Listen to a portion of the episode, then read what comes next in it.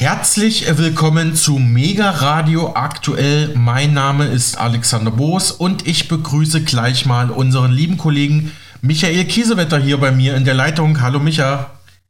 Hallo Alex, schön wieder hier zu sein. Micha, heute geht es erstmal um Bundeswirtschaftsminister Robert Habeck von den Grünen. Um seine Heizungspläne, aber auch um Kritik an seiner Politik und viel mehr. Beginnen wir mal mit dem spektakulärsten und zwar mit dem, was das Magazin Der Spiegel Ende April sogar auf seinen Titelseiten hatte. Filz- und Vetternwirtschaft im Habeck-Ministerium.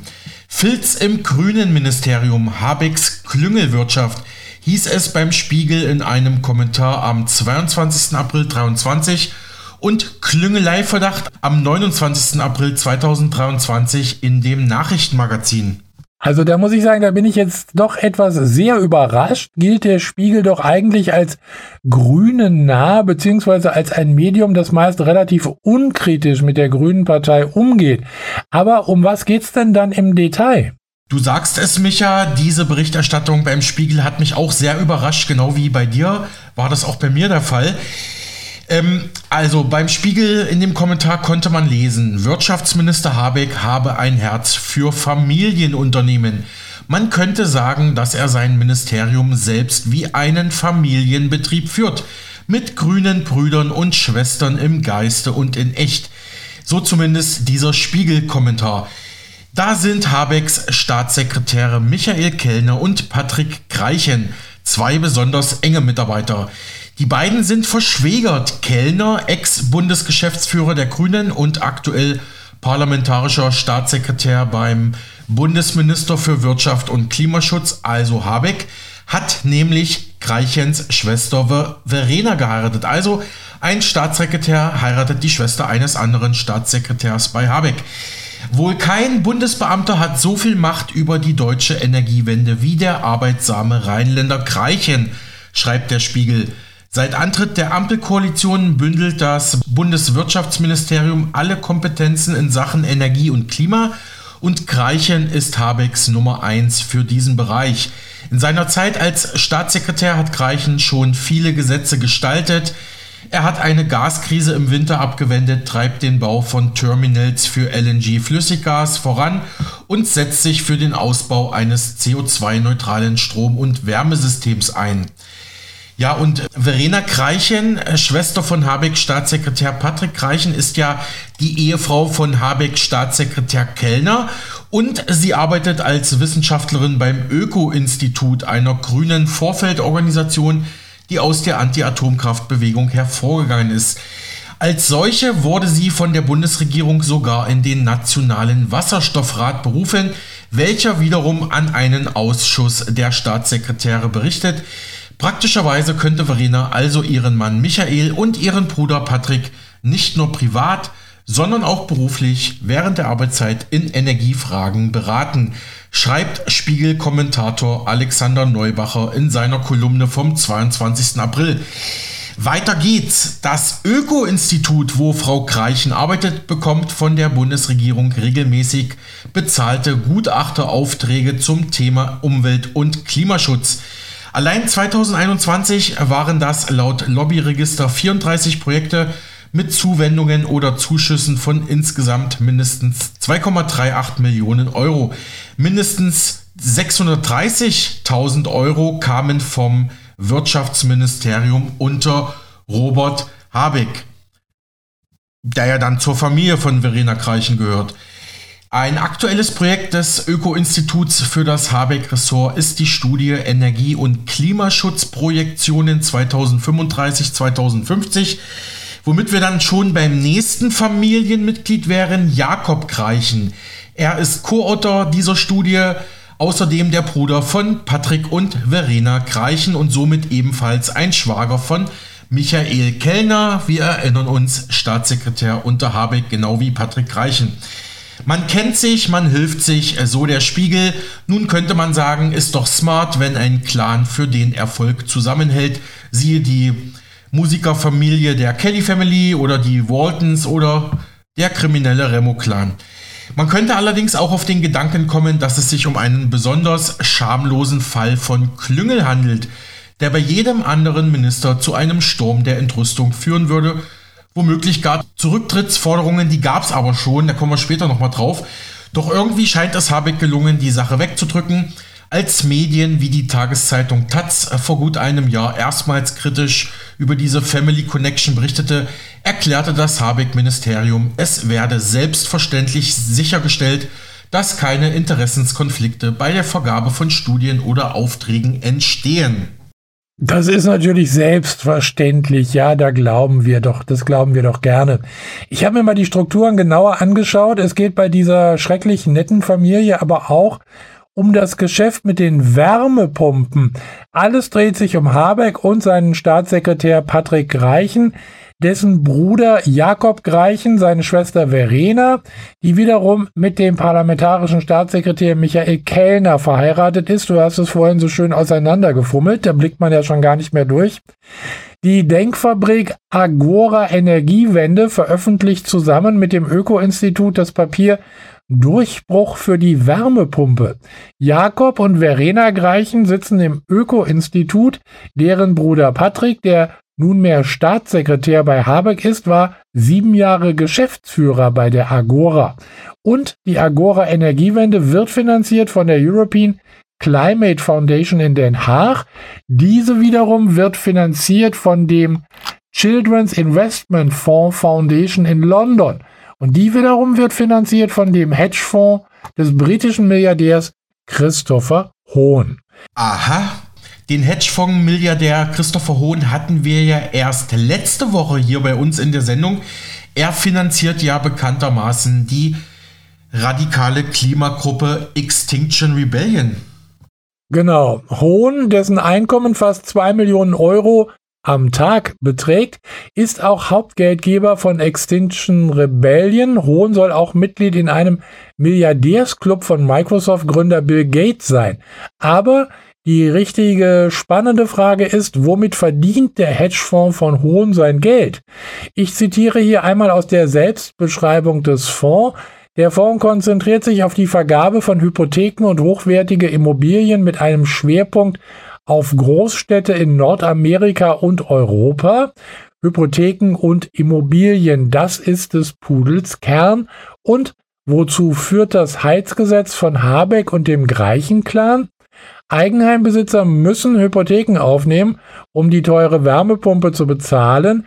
Wenn sie das nicht können, müssen sie ihre Immobilie verkaufen. Ein Beispiel, Omas Häuschen kommt unter den Hammer und Hedgefonds wie der von Hohn kaufen es dann günstig auf.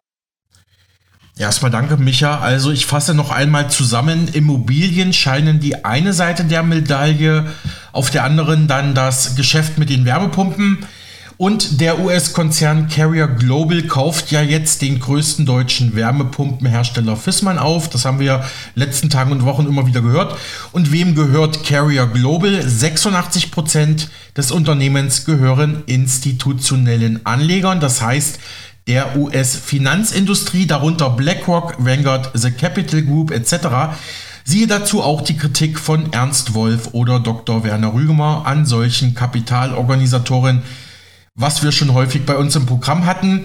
Sprich also in dem Moment, wo Habeck und der sogenannte Greichen-Clan die Deutschen zum Kauf von Wärmepumpen zwingt, übernimmt die globale Finanzindustrie die deutsche Wärmepumpenproduktion. Was für ein Zufall! Dank grüner Klimapolitik herrscht dort Goldgräberstimmung. Die Grünen als politischer Arm der globalen Finanzinteressen.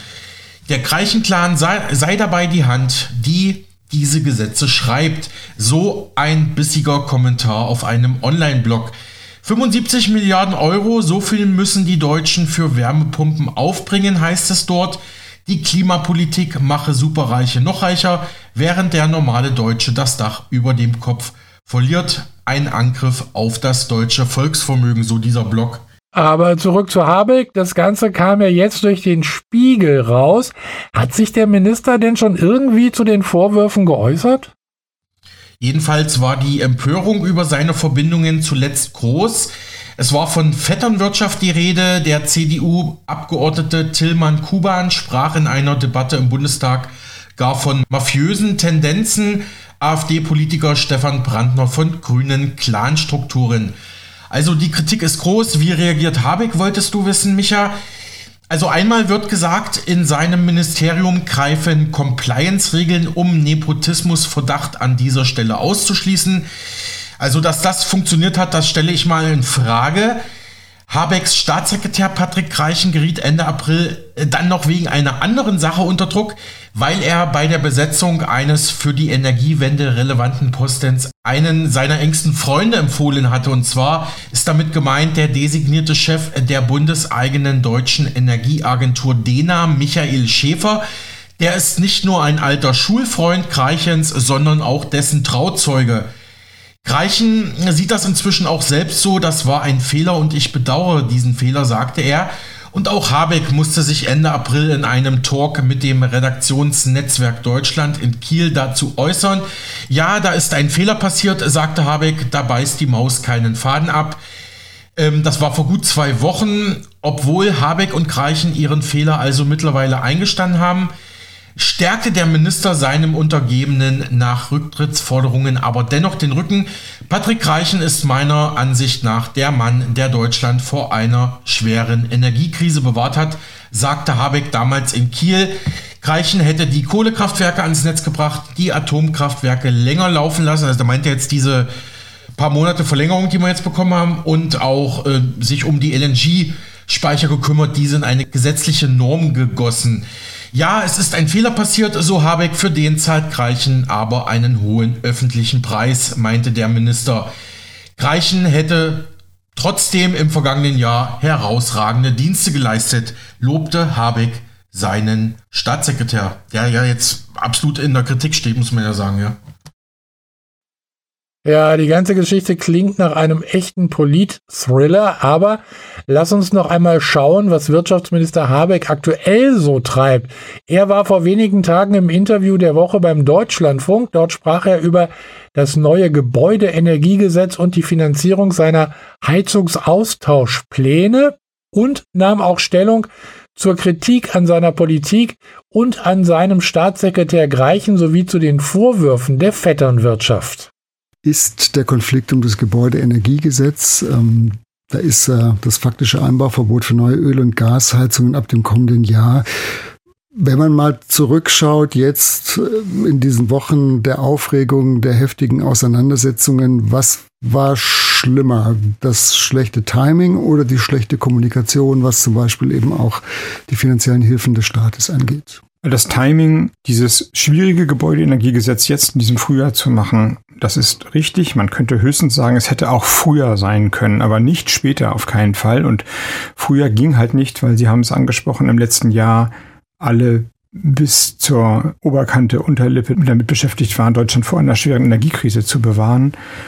Und die Kommunikation natürlich Selbstkritisch muss man sagen, es ist nicht gelungen, in der ersten Welle die Bedeutung, aber auch die soziale Flankierung und auch die falschen Unterstellungen hinreichend klar zurückzuweisen. Also das heißt ja noch immer Heizungsverbot. Ja, was denn das für Quatsch? Niemand will Heizen verbieten, im Gegenteil, ja. Und äh, der Rausriss von funktionierenden Heizungen aus dem Heizungskeller, das ist nicht hinreichend gelungen, zu sagen, das steht da gar nicht drin. Aber die Schwierigkeit der Debatte ist auch in der Sache begründet. Also selbst mit einer perfekten Kommunikation, die natürlich niemand garantieren kann, wird dieses Gesetz, und das wird auch andere geben, immer zu, und das will ich unterstreichen, zu berechtigten gesellschaftlichen Nachfragen kommen. Das ist auch richtig und wichtig, ich habe es eben schon gesagt. Wir haben eher zu wenig darüber diskutiert, was die abstrakten Beschlüsse, wir wollen 2045 klimaneutral sein, alle finden das toll, alle sagen, am besten noch schneller, konkret bedeutet. Und es hat eben eine Konsequenz und dann müssen wir uns eben entscheiden. Sie ja. greifen mit dem Gesetz wirklich quasi in den persönlichen Hausstand äh, jedes Menschen ein. Genau. Und deswegen finde ich auch den Teil der Debatte völlig richtig und der muss geführt werden und die Debatte ist schwierig und die Konsequenz ist, dann lass uns lieber keine Debatte führen, also kein Gesetz machen, also weiter Öl- und Gasheizung einbauen. Dann sollten wir noch irgendwann aufhören zu sagen, wir werden Klimaschutz ernst nehmen oder klimaneutral 2045 sein, weil es einfach logisch nicht mehr aufgeht. Und wir sind schon an der Grenze dessen, dass es logisch nicht mehr aufgeht. Herr Habeck, Sie haben vorhin gesagt, äh, man darf jetzt nicht nur immer auf die Umfragen schielen. Nun hat die grüne Fraktion ist jetzt nach vorne geprescht, hat plötzlich eine Förderung von 80 Prozent ins Spiel gebracht, äh, gestaffelt nach Einkommen natürlich, wie man da gucken. Also das klingt doch eigentlich schon eher nach Verzweiflung, dass man jetzt mit aller Macht versucht, dieses schlechte Image, was die Grünen haben, die schlechten, massiv schlechten Umfragewerten doch noch irgendwie zu retten. Also nochmal, ich will das gar nicht schönreden. Wir sind ja nicht gerade im Umfragerausch, aber massiv schlecht ist es nur auch nicht. Dafür, dass wir seit Monaten im Gegenwind stehen aber die Frage ist ja auch die der Finanzierung. Also schon bei den bis zu 50 Prozent Förderung äh, gibt es ja durchaus, also das soll ja ganz aus dem Klima- und Transformationsfonds bezahlt werden. Der ist faktisch schon überbucht, kann man sagen. Also die Frage stellt sich ja immer, es ist immer einfach, noch mehr Geld obendrauf zu satteln. Die Frage ist, wo kommt das Geld am Ende hin? Na, das würde ja zur, zur Hälfte zurückfließen. Also im Moment sieht der Vorschlag der Bundesregierung vor, wir machen eine Förderung zwischen 30 und 50 Prozent, sagen wir mal zu merken 40. Jetzt schlägt die grüne Fraktion vor 40 und äh, 80 und versteuern. Einige, die keine Steuern zahlen, haben halt 80 Prozent Förderung. Diejenigen, die Steuern zahlen, halt nur 40 und zahlen dann einen Teil zurück. Das wird vielleicht moderat teurer, aber nicht äh, dramatisch viel teurer werden. Und die Förderung, die wir gestaltet haben, passt in den Klima- und Transformationsfonds. Es gibt einen jenseits des Haushalts einen Fonds, der der Jährlichkeit entzogen ist. Da wird jetzt schon die Sanierung, die Gebäudesanierung und auch die Förderung von Wärmepumpen draus bezahlt. Jetzt, wo man eine Pflicht einführt, wird der Kreis der Beteiligten, die jetzt machen müssen, moderat größer.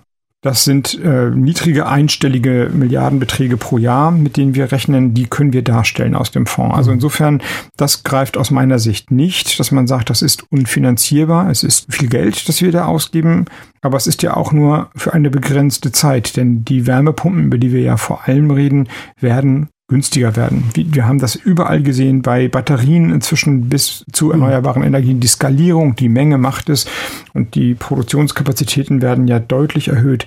Wir werden in den nächsten Jahren einen deutlichen Rückgang des Preises bei Wärmepumpen sehen. Deswegen reden wir über einen begrenzten Zeitraum, wo ein bisschen mehr Geld ausgegeben wird und das wird sich dann aber im Markt einpendeln. Mhm. Da, wo unter dem Deckmantel von Lass uns nochmal drüber nachdenken oder ein bisschen technische Entwicklungen abwarten eigentlich gesagt wird, wir wollen weiter Öl- und Gasheizungen einbauen und zwar als gäbe es keinen Morgen und äh, mhm. als hätten wir keine Beschlüsse, da ist dann sozusagen die Grenze der Flexibilität erreicht. Habeck, äh, Energiewende hat mit Kommunikation zu tun, mit Glaubwürdigkeit, äh, wenn es um die konkrete Umsetzung geht, da haben wir drüber gesprochen. Nun ist Ihr wichtigster Organisator im Ministerium, Staatssekretär Patrick Reichen, hat einen schweren politischen Fehler begangen, unbestreitbar. Das sagt er auch selber. Er hat in der Findungskommission für seinen Trauzeugen Michael Schäfer als Chef der bundeseigenen Energieagentur sich ausgesprochen, wurde dann später auch nominiert. Michael Schäfer. Nun ist von Filz- und Vetternwirtschaft seither die Rede. Sie halten trotzdem an Greichen fest, einfach weil er fachlich unverzichtbar ist. Weil es ein Fehler ist, der zugegeben wurde und der korrigiert werden kann. Und das passiert jetzt. Und das ist, nochmal, es ist ein Fehler. Ich finde, man muss dann die Kraft aufbringen, auch das zu sagen. Ist ja nicht so häufig, dass man proaktiv sagt, ja, hier ist ein Fehler passiert im politischen Raum. Das will ich aber, das verlange ich von meinen Leuten und auch von mir selbst. Und dann allerdings auch, wenn der Fehler korrigiert werden kann, muss er halt korrigiert werden. Und das da tun ja, wir jetzt. Da ist ja von Heilen die Rede. Das Auswahlverfahren bei der DENA wird neu aufgerollt. Das äh, ist klar. Ähm, aber trotzdem, es ändert ja nichts an dem Vorwurf der Vetternwirtschaft. Also lässt, das kann man ja nicht aus der Welt schaffen. Das lässt sich ja faktisch nicht heilen, so wie Sie es immer formulieren. Der Vorgang lässt sich heilen. Der Fehler ist begangen worden. Das ist natürlich so. Und für den Fehler zahlt Patrick Reichen jetzt schon einen hohen öffentlichen Preis. Wir alle. Aber der, die Substanz des Fehlers konnte noch korrigiert werden, nämlich eine neue Ausschreibung. Aber nochmal, es geht ja hier auch um die Glaubwürdigkeit der handelnden Personen. Gerade Patrick Reichen ist eben nicht irgendjemand, sondern er ist der maßgebliche Organisator, was die ganze Klima- und Energiewende angeht, die jetzt eben auch im komplizierten Verfahren ist im Parlament, das haben Sie gesagt. Also natürlich ist Ihr Staatssekretär doch auch politisch ich sag's mal jetzt ein bisschen militärisch angeschossen und auch seine Glaubwürdigkeit hat ja erheblich gelitten. Also seine Glaubwürdigkeit in der Sache die ist natürlich umkämpft, die Sache. Wir haben eben darüber gesprochen und wir bewegen uns ja nicht auf einem neutralen Boden. Wenn man sagt, man will Öl- und Gasheizung oder den Verbrauch von Öl und Gas reduzieren, dann gibt es natürlich auch Interessen, die genau das nicht wollen. Also ich erwarte überhaupt nicht von allen Seiten Applaus. Wir sind hier in einem sehr vermachteten, sehr umkämpften Terrain, wo viele Leute viel zu verlieren haben und auch andere was zu gewinnen haben. Das heißt, meine Person, Patrick Reichen, wir werden es niemals allen recht machen können. Und Patrick Reichen steht da natürlich auch in der fachlichen Kritik, die aber natürlich immer auch eine interessenfachliche Politik ist.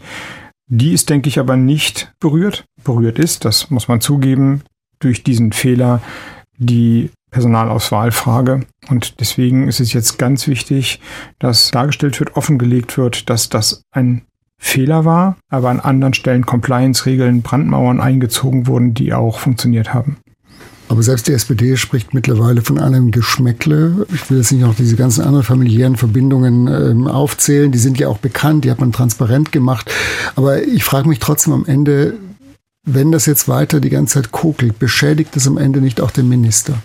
Das ist keine gute Situation natürlich sagte Bundeswirtschaftsminister und Vizekanzler Robert Habeck von Bündnis 90 Die Grünen dem Deutschlandfunk am 7. Mai 2023. Ja, vielen Dank, Micha. Ich befürchte ja, diese Themen und die Kritik an Habeck und ja, noch viele weitere Heizungspläne aus seinem Haus werden wohl uns auch noch in Zukunft begleiten. Bis dahin, mach's erstmal gut, Micha. Wir hören wieder. Danke, Alexander. Bis dann. Und jetzt setzen wir, wie angekündigt, unseren gestrigen Themenschwerpunkt fort und blicken noch einmal sehr kritisch und sehr detailliert auf Ungereimtheiten der Corona-Pandemie. Wir blicken dazu jetzt auf die Entstehungstheorie von Corona im Labor. Der renommierte Finanzmarktexperte und Buchautor Marc Friedrich sagt dazu, was vor kurzem noch als Verschwörungstheorie galt, könnte nun Realität werden. Immer mehr Hinweise verdichten sich, dass das Coronavirus durch menschliche Einflussnahme aus dem Labor stammt und nicht von einem Tiermarkt im chinesischen Wuhan. Im nun folgenden Beitrag blickt Marc Friedrich auf frühere Theorien zum Pandemieauslöser und zitiert aus seinem aktuellen Bestseller Sachbuch die größte Chance aller Zeiten aus April 2021. Schon darin schrieb der Ökonom über den eventuell künstlichen Ursprung von Covid-19. Auch große Medien und Zeitungen wie der britische Guardian, die Neue Zürcher Zeitung, die Welt oder der Deutschlandfunk haben schon über diese Möglichkeit in den letzten zwei Jahren berichtet. Die Labortheorie wird mittlerweile auch von staatlichen Institutionen Forschern in China und anderen Experten als realistische Option angesehen.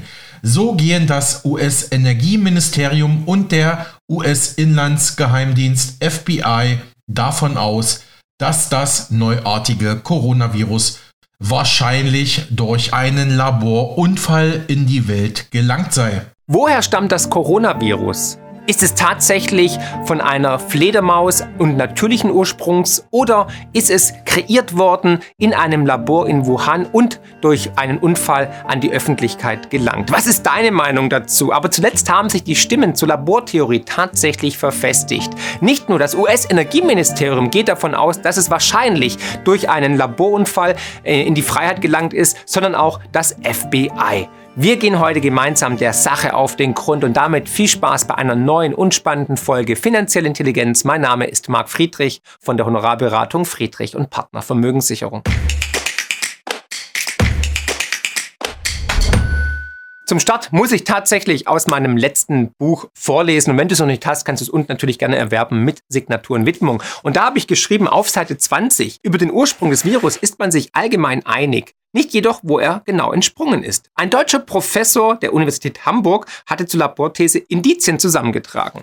Dieser Professor ist Professor Dr. Roland Wiesendanger und mit ihm habe ich zwei aufsehenerregende Interviews geführt. Die findest du natürlich hier oben oder in der Playlist unbedingt sehenswert. Auch chinesische Forscher hatten diesen Verdacht schon früh geäußert. Beweisen konnte es aber bisher niemand zu 100 Prozent. Aber jetzt sind neue Beweise aufgetaucht, und zwar in einem Bericht des amerikanischen Department of Energy, die darauf hindeuten, dass das Coronavirus doch aus einem Labor und nicht von einem Markt stammt, so wie es uns die ganze Zeit verkauft wurde. Also wieder mal eine Verschwörungstheorie, die leider wahr wurde. Hier heißt es im Wall Street Journal, Originalzitat, das US-Energieministerium ist zu dem Schluss gekommen, dass die Covid-Pandemie höchstwahrscheinlich durch ein Leck in einem Labor entstanden ist. Dies geht aus einem geheimen Geheimdienstbericht hervor, geheimen Geheimdienstbericht, what? Der kürzlich dem Weißen Haus und wichtigen Mitgliedern des Kongresses vorgelegt wurde. Allerdings muss ich erwähnen, dass das Energieministerium dem Ganzen eine Low Confidence gegeben hat. Also man ist sich nicht hundertprozentig sicher, es sind lediglich Indizien. Aber Fakt ist, damit haben wir nun schon zwei Bundesbehörden in den USA, die davon ausgehen, dass das Virus nicht natürlicher ähm, ja, Ursprungs ist, sondern mit hoher Wahrscheinlichkeit aus einem Labor stammt. Gegenüber Fox News sagte der FBI-Chef Christopher Wray Folgendes. Das FBI geht schon seit geraumer Zeit davon aus, dass der Ursprung der Pandemie höchstwahrscheinlich ein möglicher Laborvorfall in Wuhan ist. Seht selbst hier in Ton und Farbe. The FBI has for quite some time now assessed that the origins of the pandemic are most likely a potential lab incident in Wuhan. Aber auch der berühmte Comedian Jon Stewart hat es schon vor zwei Jahren in einem Interview in einer Talkshow gesagt und wurde dafür empfindlich angegriffen. Und ich meine, nochmal, es gibt in Wuhan sogar ein Virusinstitut, welches den Namen trägt und wo seit Jahren nachweislich am Coronavirus herum experimentiert wurde.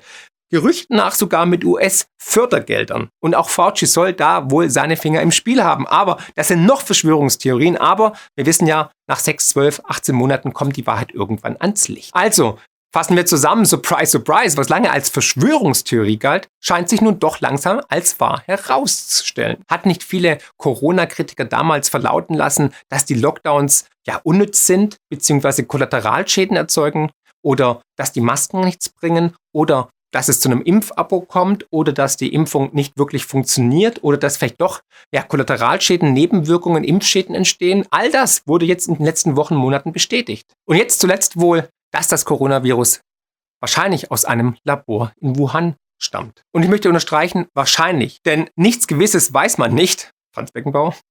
Bis heute fehlt nämlich der endgültige Beweis, woher das SARS-CoV-2-Video tatsächlich stammt. Aber der eigentliche Skandal liegt ganz woanders, nämlich eher vielmehr darin, wie meinungsstarke Wissenschaft und Virologen tatsächlich versucht haben, uns die ganze Zeit vom Gegenteil zu überzeugen, obwohl sie selbst keine Beweise für ihre Thesen hatten, dass das Virus aus der Natur kommt und eben nicht aus einem Labor. Und diejenigen, die eine andere Meinung zum Narrativ hatten, wurden aus dem wissenschaftlichen Diskurs ja ausgegliedert, entfernt bzw. diskreditiert, stigmatisiert und angegriffen und an den öffentlichen Pranger gestellt. In der Tagesschau konnte man im März letzten Jahres noch in einem Artikel über den Streit zwischen Professor Wiesendanger und Drosten noch Folgendes dazu lesen. Als Beleg dient Wiesendanger ein kurzes Statement von 27 Virologen, darunter auch Drosten und Farrar das am 18. Februar 2020 in der Fachzeitschrift Lancet veröffentlicht wurde.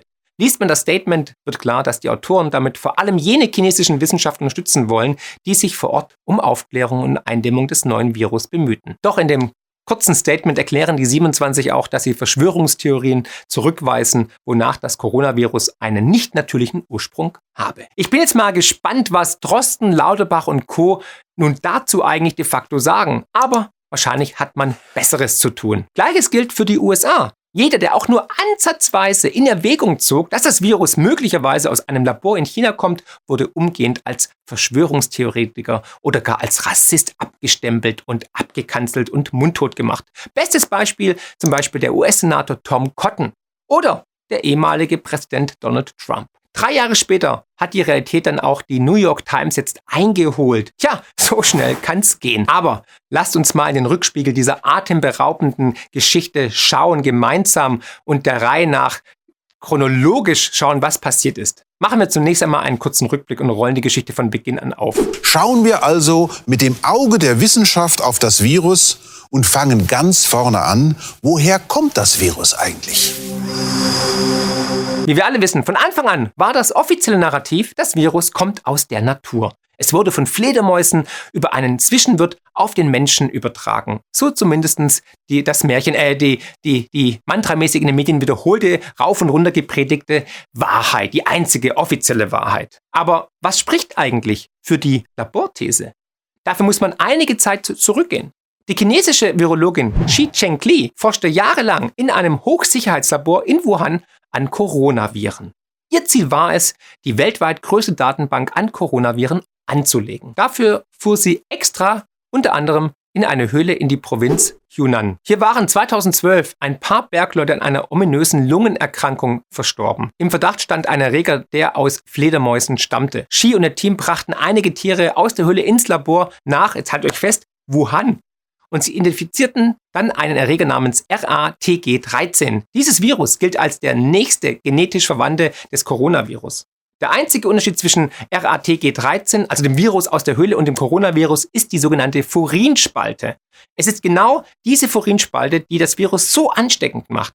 Und es steht der Verdacht im Raum, dass in Wuhan die sogenannte Gain of Function Research betrieben wurde. Den Begriff Gain of Function hast du vielleicht schon mal gehört. Auf jeden Fall, wenn du im Kanal bist, auf jeden Fall. Unter anderem bei Dr. Dale Carbonare beziehungsweise im Interview mit Professor Dr. Paul Cullen. Der Begriff lässt sich am einfachsten mit Funktionsgewinnforschung übersetzen. Dabei züchtet man ein Virus quasi hoch und macht es pathogener. Also im Falle von Corona wäre die Furinspaltstelle hinzugefügt worden, um das Virus so ansteckender zu machen. Okay, also, aber warum sollte man sowas machen? Ist ja völlig crazy. Warum möchte man ein Virus ansteckender machen? Tja, ganz einfach, als Biowaffe möchte man es verwenden. Ziel war es nämlich, eine Art Pandemie-Vorhersagestation zu bauen. Wenn man alle Coronaviren, die irgendwo auf der Welt in Fledermaus oder sonstigen Höhlen schlummern, einmal identifiziert hätte, dann, so der Grundgedanke, wüsste man vielleicht schon vorher, wo eine Pandemie ausbrechen könnte. Und es geht sogar noch weiter. Viren entwickeln sich ständig und passen sich im evolutionären Prozess an. Wenn man diese Entwicklung im Labor schon vorwegnehmen könnte, dann wäre man quasi einen Schritt schneller als die Evolution und man wäre Gott. Ja, also ihr seht, es geht ein bisschen um Größenwahn, aber natürlich vielleicht auch militärisches Interesse, um vielleicht eine Art Biowaffe zu kreieren. Aber man wollte einfach wahrscheinlich auch Gott spielen mit der Gain-of-Function-Forschung.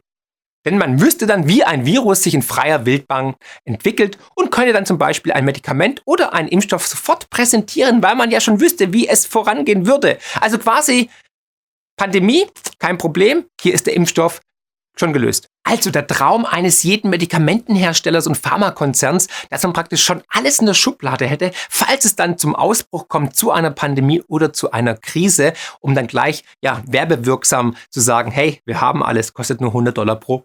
Ja, und an dieser Stelle muss ich unbedingt auch an das Video, an mein Reaction-Video zu Jordan Tristan Walker von Pfizer, dem überführten Manager, ähm, erinnern. Das müsst ihr unbedingt anschauen, das findet ihr ebenfalls hier oben. Aber diese Art der Forschung, der Gain-of-Function-Forschung, ist seit Jahren hoch umstritten. Denn klar ist, das ist eine Anreizproblematik für Pharmafirmen, ihre Produkte als Lösungen zu verkaufen für Probleme, die man selbst schafft. Ich möchte nur daran erinnern, die jetzige Corona-Impfung von Pfizer löst ja unter anderem Thrombosen aus oder Herzmuskelentzündungen. Und interessanterweise hat Pfizer jetzt genau so ein Medikament entwickelt gegen Thrombosen beziehungsweise gegen Herzmuskelentzündung oder gegen einen Herzinfarkt. Hm, ein Schelm, wer Böses dabei denkt. Und klar, natürlich kann aus einem Virenlabor immer mal durch einen Unfall ein Virus natürlich ähm, es nach draußen schaffen. Die Gefahr besteht immer. Ethiker wie hier Adriano Manino von der LMU in München sprechen deswegen auch von einem Zitat Hiroshima der Virologie. Und wer jetzt glaubt, sowas würden nur die bösen Chinesen machen, der liegt leider falsch. In den USA kam es zwar unter Obama zu einem Verbot dieser Art von Forschung, aber die verantwortlichen Virologen lagerten die Forschung einfach nach China aus mit Geldern der US-Regierung. Kein Spaß. Ne? Aus dem Augen, aus dem Sinn, sonst die doch machen. Und jetzt kommt ein Name, den ihr euch merken müsst und der ja relativ häufig vorkommt, wenn es um das Thema Corona kommt, nämlich Peter Daszak. Die Eco Health Alliance unter dem genannten Peter Daszak stellte 2018 sogar einen Antrag auf Fördergelder, um eine Furinspaltstelle in ein Virus einzubauen. Crazy. Aber das ist noch nicht alles. Gehen wir zurück zu Xi Chengli. In einem Artikel aus dem Jahr 2020 sagte sie folgendes. Ich hätte niemals gedacht, dass dieses Virus in Wuhan ausbrechen würde. Diese Viren würden ihrer Forschung nach, wenn, dann im Süden Chinas ausbrechen. Ein weiteres Indiz also, das eher für die Laborthese spricht. Der Verdacht liegt also nahe, dass die Furin-Spaltstelle im Wuhan Institute of Virology von Menschen eingefügt worden war und anschließend durch einen Unfall vielleicht bewusst oder unbewusst entwichen ist. Hinzu kommt die räumliche Nähe zum Huashan-Markt in Wuhan, ein Ableger des WIV, liegt nur wenige Gehminuten vom Markt entfernt. Okay, aber lasst uns unvoreingenommen bleiben und wir blicken zunächst mal auf die zweite Möglichkeit, die des natürlichen Ursprungs. Dass dies von Anfang an vermutet wurde, macht aus historischer Sicht zunächst einmal Sinn. Bei vier der letzten fünf großen Pandemien ist das Virus tatsächlich von einem Tier auf den Menschen übergesprungen. So ist also die These des natürlichen Ursprungs sehr realistisch und geht also von einem Zwischenwirt aus, auf dem das RATG13 zum SARS-CoV-2 mutiert ist. Auf dem könne durch zufällige Mutation die berüchtigte Furin-Spaltstelle hinzugekommen sein. Auf Marderhunden, meinte Christian Drosten zum Beispiel. Auch Pangoline, das sind diese putzigen Tierchen hier, waren eine Zeit lang Favoriten für den Wirt. Auch das ist möglich, nur ist dieser Zwischenwirt bis heute unbekannt. Und das ist ungewöhnlich, denn beim SARS-Virus 2002 zum Beispiel hatte man trotz schlechter technischer Möglichkeiten den Zwischenwirt schnell identifiziert. Tatsächlich hat sogar das CDC das Pendant zum RKI in den USA bald schon zugegeben, dass das Virus nicht von diesem Markt kommen kann. Der gesunde Menschenverstand würde jetzt vielleicht sagen, na klar, das Virus kommt aus diesem Labor. Wissenschaft sollte aber immer skeptisch bleiben und keine Möglichkeit ausschließen offen sein. Was aber macht die Creme de la Creme der internationalen Virologen? Vorne mit dabei natürlich unser Corona-Heiliger Christian Drosten. Man berät sich einige Zeit lang via E-Mail. Aber um Argumente geht es in dem vor einigen Monaten geleakten Mailwechseln nicht eher um Ansehen und Auswirkungen und natürlich die Meinungshoheit zu behalten. Jedenfalls beschließt man relativ schnell, einen natürlichen Ursprung des Virus zu propagieren. Wer etwas anderes behauptet, soll als Verschwörungstheoretiker abgekanzelt werden. Gesagt, getan, wie wir alle wissen. Am 19. Februar 2020 erscheint dann ein Brief der Forscher im Wissenschaftsmagazin Lancet. Hier wird dann die Theorie von der natürlichen Genese des Virus als einzige seriöse Hypothese etabliert. Hierin heißt es, der rasche, offene und transparente Austausch von Daten über diesen Ausbruch wird nun durch Gerüchte und Fehlinformationen über seinen Ursprung gefährdet. Wir verurteilen gemeinsam auf das schärfste Verschwörungstheorien, die besagen, dass Covid-19 keinen natürlichen Ursprung hat. Holla die Waldfee. Das ist doch mal deutlich. Man war sich 100% sicher, das ist Wissenschaft. Und am 20. März folgt dann die Veröffentlichung im Nature Medicine, wo alle Abweichler als ja, abstruse und verkrudete Verschwörungstheoretiker gebrandmarkt werden. Das ging übrigens auch Professor Roland Wiesendanger so, aber auch vielen anderen. Den verklagte übrigens Christian Drosten vor einem Jahr sogar auf Unterlassung, nachdem er Drosten vorgeworfen hatte, die Öffentlichkeit getäuscht zu haben.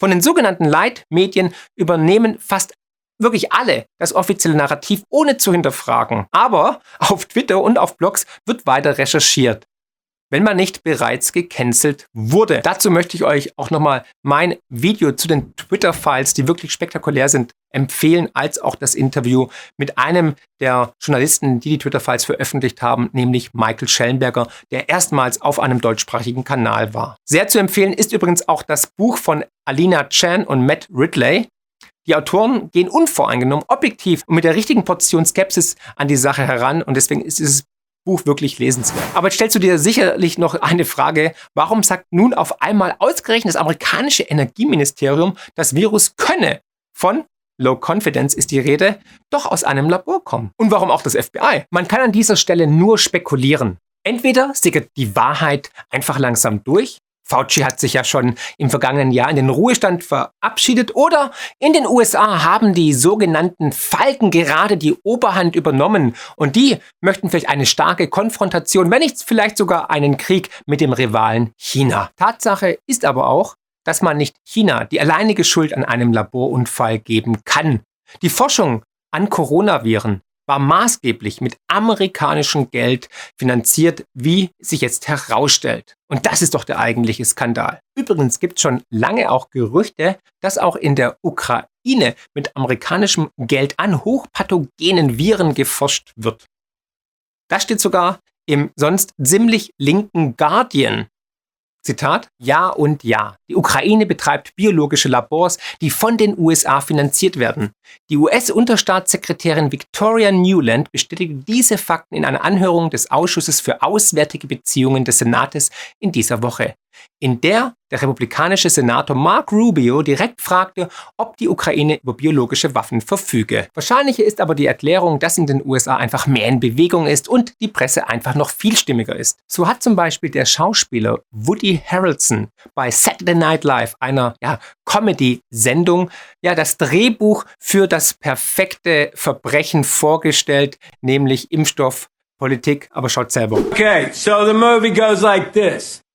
The biggest drug cartels in the world get together and buy up all the media and all the politicians and force all the people in the world to stay locked in their homes and people can only come out. Okay. Die Idee zu dem Film geht in etwa so folgendermaßen. Stellen Sie sich vor, die größten Drogenkartelle der Welt tun sich zusammen, um alle Medien und Politiker zu kaufen. Und sie zwingen dann alle Menschen auf der Welt in ihren Häusern eingesperrt zu bleiben. Und die Menschen dürfen nur dann wieder herauskommen, wenn sie die Drogen der Kartelle einnehmen. Und diese dann immer und immer wieder einnehmen. Also ich würde ja solch ein Drehbuch wegwerfen. Ich meine, wer würde solch eine verrückte Idee glauben? People can only come out if they take the cartel's drugs and keep taking them over and over. I threw the script away. I mean, who is to believe that crazy idea? Er hat aber auch in einer Sendung über Pfizer und Moderna die übelsten Verschwörungstheorien verbreitet. Und beides war sofort einem Shadowban ausgesetzt. Wir haben es aber als Short veröffentlicht. Das findet ihr hier. Aber das ist ein anderes Thema und hat mit der These vom Laborunfall zunächst mal nichts zu tun. Wer mehr über das sogenannte Shadowbanning erfahren möchte, der sollte sich definitiv mein Video zu den Twitter-Files anschauen. Fassen wir zusammen. Don't trust, verify.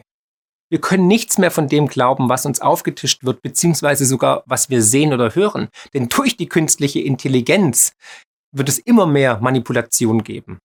Dazu habe ich auch ein sehr spannendes Video gemacht zur KI, unbedingt anschauen. Und wie bei Bitcoin heißt es mehr denn je, don't trust, verify. Wir müssen alles verifizieren in Zukunft. Was können wir also jetzt festhalten?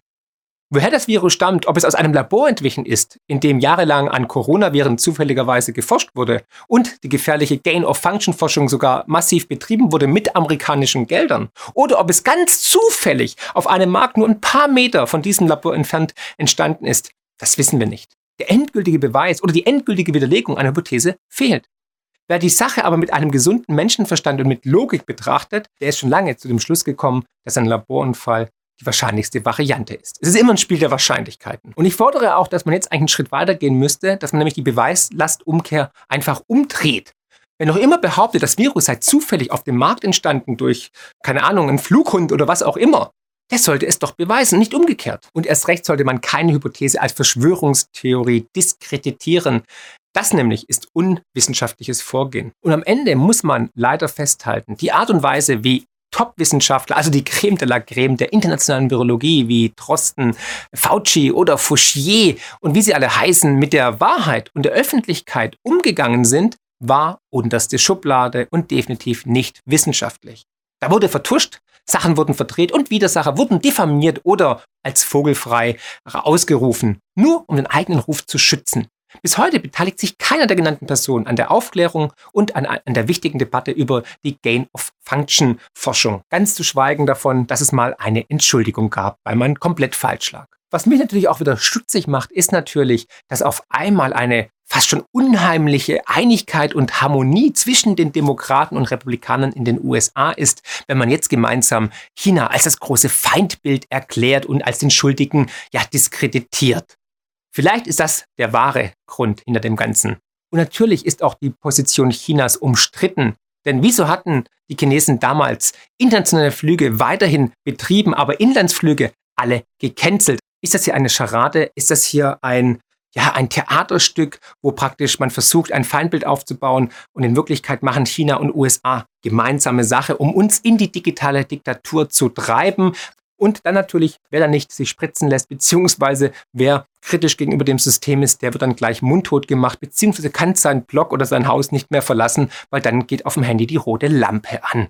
Ja, ein Orwellscher Albtraum, der jetzt verwirklicht wird. You owe nothing and you will be happy. Oder haben die Amerikaner Dreck am Stecken sowieso, aber waren es die Chinesen oder waren es beide gemeinsam, um uns zu verwirren, kontrollierte Opposition, Wirrwarr und wir leben in der Matrix und checken gar nicht mehr, was überhaupt losgeht und sie stehen im Hintergrund, reiben sich die Hände und jagen uns in die digitale Diktatur, spielerisch mit dem Handy, mit dem iPad oder halt eben hier über das Internet. Wenn du neu hier bist, bitte Abo da lassen, Glocke aktivieren, dann bekommst du von mir direkt Bescheid, sobald ein neues wichtiges Video online geht. Und denkt immer daran, wir alle können was machen. Wir leben gerade in historischen Zeiten. Die Einschläge kommen immer näher, die Wahrheit bricht sich ihren Weg und diese Paradigmenwechsel, diese Zeitenwende erleben wir gerade live und in Farbe können sie mitgestalten. Das ist ein unglaubliches Privileg, aber es wird auch unglaublich herausfordernd. Aber gemeinsam sind wir stark. Wir sind jetzt schon 317.000 aufgeweckte, wache Seelen und werden jeden Tag mehr. Dank deiner Hilfe, deiner Unterstützung. Sei Multiplikator, empfehle mich weiter. Und denk daran, wegen mutigen Menschen wie dir, wegen mutigen Forschern und Wissenschaftlern wie Roland Wiesendanger, die Rückgrat haben, die sich nicht den Mund verbieten lassen, aber auch wegen Journalisten, die der Wahrheit auf den Grund gehen, ist die Welt da draußen besser, als wir immer glauben. Herzlichst, euer Marc. Soweit erstmal der renommierte Ökonom Marc Friedrich zur Frage, wo kommt Corona her? Und mit dem Blick auf die Labortheorie, die mittlerweile sogar vom FBI favorisiert wird. Und wir bleiben gleich beim Thema und bei Marc Friedrich. Er hat sich nämlich auch mit der Frage nach der Übersterblichkeit in Zusammenhang mit der Corona-Pandemie beschäftigt. Völlig überraschend meldete die hochdefizitäre deutsche Rentenversicherung Ende 2022 plötzlich einen Überschuss. Als Grund wurde unter anderem die Übersterblichkeit genannt. Was steckt dahinter? Sterben die Menschen an Corona oder sind es andere Gründe? Und wie sieht es in anderen Ländern aus? Marc Friedrich jedenfalls geht nun der Sache auf den Grund. Seit Jahren ist die Demografie in Deutschland und generell im Westen eine tickende Zeitbombe. Wir werden zwar immer älter, was man auch bei mir sieht mit den grauen Haaren, was zwar schön und gut ist, aber es kommen immer weniger junge Menschen nach, die in die Rentenkasse für die Älteren einbezahlen. Aktuell sind es nur noch 1,5 junge Menschen für einen Alten. Die Rente wackelt also gewaltig und steht auf tönernen Füßen. Viele Zeitungen berichten seit langem darüber, dass das Rentensystem am Kippen ist. Doch jetzt gibt es die guten Nachrichten für die Sozialkassen, für die Politiker. Statt eines Defizits meldet die deutsche Rentenversicherung plötzlich und unerwartet einen saftigen Überschuss. Ja, Heureka, was ist denn da los? Grund sei die gute Wirtschaftslage und die Corona-Krise bzw. die Übersterblichkeit. What? Ist die Rente jetzt wieder sicher dank Corona und den Menschen, die sterben? Lasst uns dem gemeinsam auf den Grund gehen und damit herzlich willkommen zu einer neuen und extrem wichtigen und spannenden Folge Finanzielle Intelligenz. Mein Name ist Marc Friedrich von der Honorarberatung Friedrich und Partner Vermögenssicherung. Ich hoffe, du bist gut ins neue Jahr gestartet und ich kann euch sagen, es wird ein turbulentes, es wird ein wildes Jahr. Und für mich hat das Jahr überraschend gestartet, als ich diese Nachricht im Manager-Magazin gelesen habe. Statt des erwarteten Defizits von 6,5 Milliarden Euro meldet die deutsche Rentenversicherung nun einen Überschuss von 2,1 Milliarden Euro. Die Gründe für diese überraschende Trendwende liegen beim stabilen Arbeitsmarkt, weil die Beiträge bei der Rentenversicherung um 5,5 Prozent gestiegen sind und der Übersterblichkeit. What? Da war ich dann auf einmal hellwach und dachte, Eureka, was ist denn hier los? Ich meine, wir alle wissen doch seit Jahren, dass wir ein demografisches Problem haben, dass der demografische Baum völlig im, ja, im Missverhältnis steht, dass oben der alte Anteil immer größer wird, der Älteren und unten immer weniger junge nachkommen, die die Rentenkassen befüllen. Bin dann ein bisschen in die Materie gegangen, bin ein bisschen in die Research gegangen. Die Präsidentin der deutschen Rentenversicherung Rosbach sagte zur deutschen Presseagentur, ein Grund ist aktuell auch die Corona-Pandemie, die zu einem Anstieg der Sterblichkeit gerade bei älteren Menschen geführt hat. Hm, wir wissen, das Durchschnittsalter derjenigen, die an Corona versterben, ist 84 Jahre. Das ist über der durchschnittlichen Lebenserwartung in Deutschland. Wir alle wissen, dass jetzt viele ja, Narrative der Corona-Krise zusammenbrechen. Also ähm, schaut euch verschiedene Videos an, die ich gemacht habe. Ich nenne es die Pandemie der Lügen teilweise, weil wir wissen, die Corona-Impfung schützt weder vor Ansteckung noch vor Weitergabe. Ob es von einem schweren Verlauf schützt, werden wir in Zukunft sehen. Und wir sehen auf einmal auch eine deutliche Übersterblichkeit. Da muss man leider wieder sagen, alles hat immer zwei Seiten. Ne? Also es gibt ja auf der einen Seite immer einen Gewinner und Verlierer, so makaber und pervers es klingt. Aber dass jetzt die Älteren an Corona oder an anderen Sachen sterben, das entlastet jetzt anscheinend die Rententöpfe. Und ich hatte vor einigen Wochen ein unglaublich wichtiges und spannendes Video zu Übersterblichkeit gemacht. Das müsst ihr unbedingt anschauen, das findet ihr hier. Und danach kommt wieder zurück hierher. Aber Fakt ist, wir hatten im Oktober eine Übersterblichkeit von sage und schreibe 19 Prozent. Zuletzt im November waren wir dann wieder bei 7 Prozent. Es kam also ein bisschen runter, aber im Jahresverlauf immer noch 8 Prozent über dem Durchschnitt zum Vorjahr.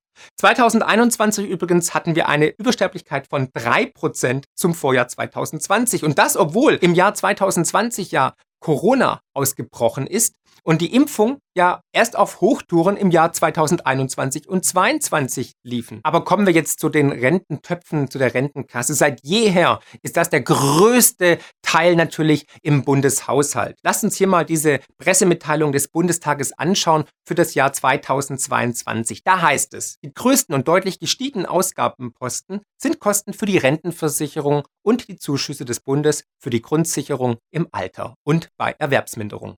Dafür sieht der Entwurf insgesamt 121,28 Milliarden Euro vor. 2022 116 Milliarden.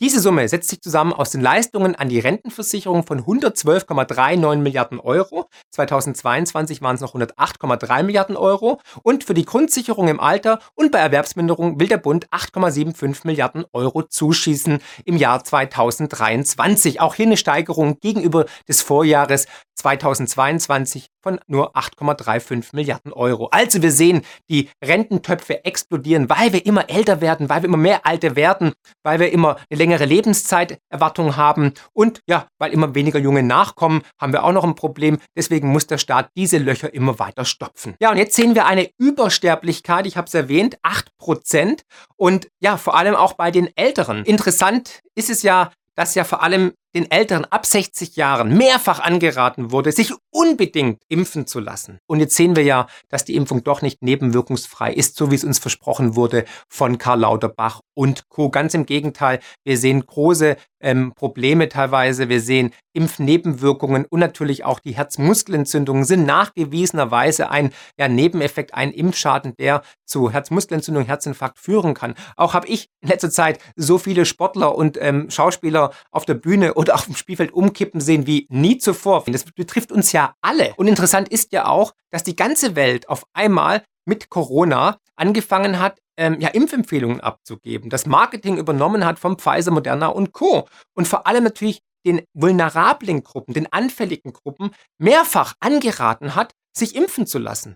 Vor allem den Menschen ab 60 Jahren. Und wenn diese Impfung jetzt doch Nebenwirkungen hat, dann ist es natürlich für einen älteren Körper mit einem schwächeren Immunsystem schwieriger damit umzugehen. Ja, und so pervers es klingt, sind jetzt diese ja, vielen Sterbefälle ein willkommener Nebeneffekt, weil die Rentenkassen kurz vor dem Kollaps standen oder nun Kollateralschaden durch Inkompetenz. Egal was es ist, es ist ein Skandal und man muss der Sache jetzt auf den Grund gehen. Und wenn du jetzt denkst, das ist nur in Deutschland so, nein, das ist auch in anderen Ländern so. Lass uns mal zum Beispiel nach Großbritannien schauen. Hier hat der Telegraph schon letztes Jahr berichtet, dass die Pensionskassen durch äh, eine Übersterblichkeit 1,5 Milliarden Pfund eingespart hat. Und in Großbritannien hatten wir auch im zweiten Halbjahr 2022 eine Übersterblichkeit von 30.000.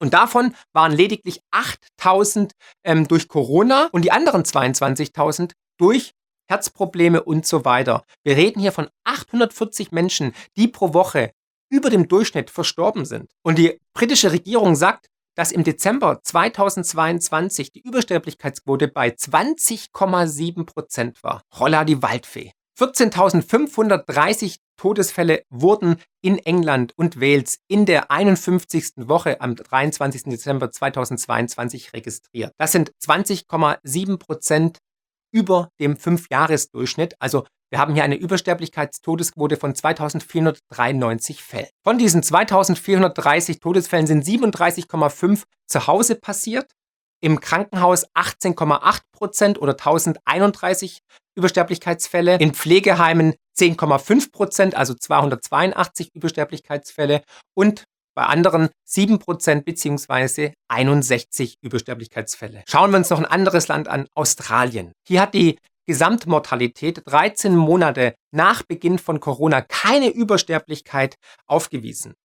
Dann aber mit Einführung des Impfstoffs begann zeitgleich der Anstieg der Todesfälle ab Mitte April 2021, was man auch hier in diesem Chart deutlich sieht. Ab Mitte 2021 zeigt die wöchentliche Gesamtmortalität in Australien einen anhaltenden Anstieg von mehr als 10 Prozent wobei sie nie mehr zu ihren saisonalen Tiefstwerten von etwa 3000 Todesfällen pro Woche zurückkehrt und im Juni sogar einen Höchstwert von mehr als 4000 Todesfällen pro Woche erreicht. Und auch hier wurde natürlich der Impfstoff vor allem erstmal den Älteren, den Behinderten, den Ureinwohnern und so weiter verabreicht, um sie zu schützen, weil sie vulnerable Gruppen sind. Und dementsprechend sehen wir auch eine Übersterblichkeit genau in diesen Bereichen. Und die gesamte Übersterblichkeitsquote seit Einführung des Impfstoffes war bei 31 Todesfällen von Mitte April 21 bis August 22. Das ist doppelt so viel wie die Gesamtzahl an Todesfällen, die als Folge von oder mit Covid-19 registriert wurde. Und das schreibt die WHO am 20.12.2022. Im Impfzeitraum, also von April 21 bis August 22, haben wir eine 14% höhere Übersterblichkeit als in den letzten Zeiträumen vor der Impfung. Und jetzt hier eine Prognose meinerseits im Oktober 2022 auf Twitter. Wie gesagt, wenn du mir nicht auf Twitter folgst, wird es jetzt Zeit. Meine Prognose war damals, dass mehr und mehr Geimpfte im Krankenhaus landen werden, mehr als die Ungeimpften. Umso mehr wir impfen, umso mehr werden wir Probleme sehen und Mutationen des Coronaviruses erleben. Ja, und diese Prognose ist jetzt eingetroffen, wie man hier in dieser Tabelle sieht. Und zwar sind es die neuesten Zahlen aus Australien, New South Wales. Und hier sehen wir ganz klar unten einmal hier, wer ins Krankenhaus kam. Da sehen wir 810 Menschen kamen ins Krankenhaus, die viermal und mehr geimpft worden sind mit drei Dosen 377, mit zwei Dosen 218, mit einer Dose 10 und ungeimpft kein einziger. Hm, okay. Gut, dann auf die Notfallstation, also ICU, Intensive Care Unit, 58, die viermal geimpft worden sind, mit drei Impfungen 29, mit zwei Impfungen 17, mit einer Impfung einmal und ungeimpft keiner. Hm, gut, aber jetzt bei den Todesfällen. 53 mit vier Impfungen, 19 mit drei Impfungen, 9 mit zwei Impfungen, einer mit einer Impfung und sechs ohne Impfung. Also doch gefährlich, wenn man dann ungeimpft ist. Interessanterweise möchte man in Zukunft in Australien nicht mehr erheben, wer geimpft oder ungeimpft ist. Und wenn man in eine Pandemie reinimpft, mutiert natürlich der Virus. Deswegen sollte man jetzt die Vorfälle, die Übersterblichkeit überprüfen, was steckt dahinter. Selbst eine Managerin von Pfizer hat vor dem EU-Ausschuss gesagt, dass dieser Impfstoff nicht getestet wurde, ob er vor Ansteckung schützt. Das ist ein Skandal. Wir wissen, es gibt die Pfizer Leaks. Dazu habe ich ein eigenes Video gemacht. Unbedingt anschauen, wo wir Geheimverträge haben mit der EU. Wir sehen ja, wie die alle korrupt sind und so weiter. Und all die Lügen brechen zusammen.